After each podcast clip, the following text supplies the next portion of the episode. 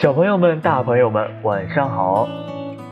我是成果爱声音的筷子老师，今天给你带来了一个睡前故事，故事的名字叫做《安安变成小熊》。安安有时候觉得妈妈好烦。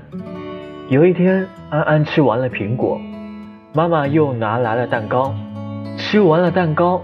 妈妈又要他喝牛奶，安安摸了摸圆滚滚的肚子，心里害怕的想：妈妈是要把我变成一头胖小熊吧？可是安安不想变成一头胖小熊，他逃呀逃，逃走了。在树林里，安安遇见了一头真小熊。真小熊看见安安急急忙忙的，他问：“你害怕什么呀？”安安老老实实的回答。害怕妈妈，真小熊听了，眼睛瞪得大大的，奇怪的说：“有妈妈多好啊，你为什么害怕妈妈呢？”安安说：“要是你觉得妈妈好，那我就把妈妈送给你了。”安安的话是有魔力的，他刚一说完，就变成了小熊，小熊呢，又变成了安安。小熊安安高高兴兴的叫着。向安安家跑去了，安安小熊则留在了树林里。安安小熊在树林里跑来跑去，高兴了就追追蝴蝶，累了就靠在树干上休息。时间过得太快了，很快就到了晚上。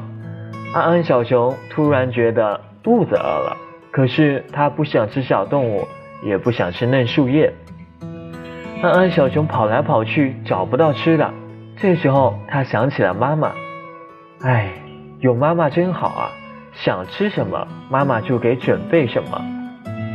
安安小熊啪嗒啪嗒的跑回家里去，见了妈妈就喊：“妈妈，妈妈，我好想你啊！”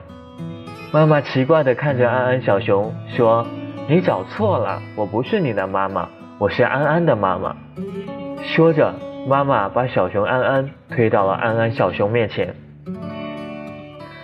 安安小熊难过的哭了起来，边哭边说：“妈妈，我就是你的安安呢。”安安说完这句话，魔法就失效了，一眨眼就变了回来。小熊安安呢，也变成了一头真正的小熊，跑回了树林里。从此以后，安安再也没有逃跑过。妈妈呢，也不逼着安安吃这吃那了。小孩子饿了，自然会吃的。妈妈还常常跑去对那些逼着孩子吃东西的爸爸妈妈说：“今天的分享就到这里啦，小朋友们、大朋友们，晚安。